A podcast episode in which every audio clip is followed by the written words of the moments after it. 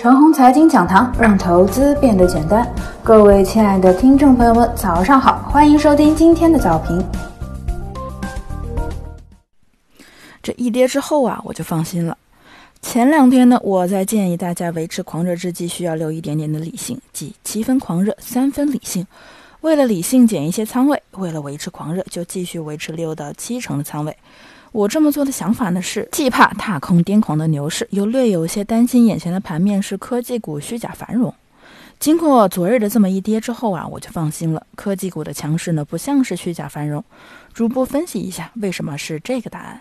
一，昨日盘面下跌的导火索是什么呢？突发事件。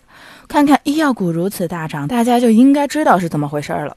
二，昨日下跌的本质原因呢，是最近股市持续上涨之后啊，积累了大量的获利盘，只要盘面有任何的风吹草动，就会引起获利盘的集中涌出。三，明白以上的两点之后啊，再想这些问题，最近获利盘最大的区域在哪里呢？一定啊是科技股。再看看昨日领跌的趋势是不是科技股呢？不是，而是权重股，也就是最近的弱势区域。那么结论就出来了。当市场遭受突发利空打击之时，领跌的区域不是最近市场获利最大的区域，便说明啊，最近市场的火热呢，并非是虚假繁荣。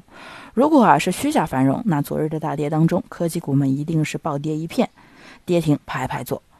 回头看看科技股的整体情况，主流的一些科技股呢，或者叫做科技白马，昨日的跌幅非常有限，跌幅榜上的个股啊，都是一些投机的品种，即最近出现连板上涨的个股。纯投机股跌停了，不是坏事儿。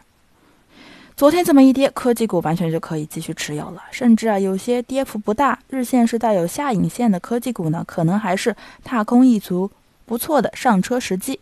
昨日的医药股是不能追的，事件刺激性行情啊，很难把握。至于昨日领跌的大权重股呢，按照估值来讲啊，很低，买入后呢做中期打算是可以的。不过按照短期的技术形态来说呢，修复起来需要时间，因此啊，想在权重上赢得短期利润呢是有些困难的。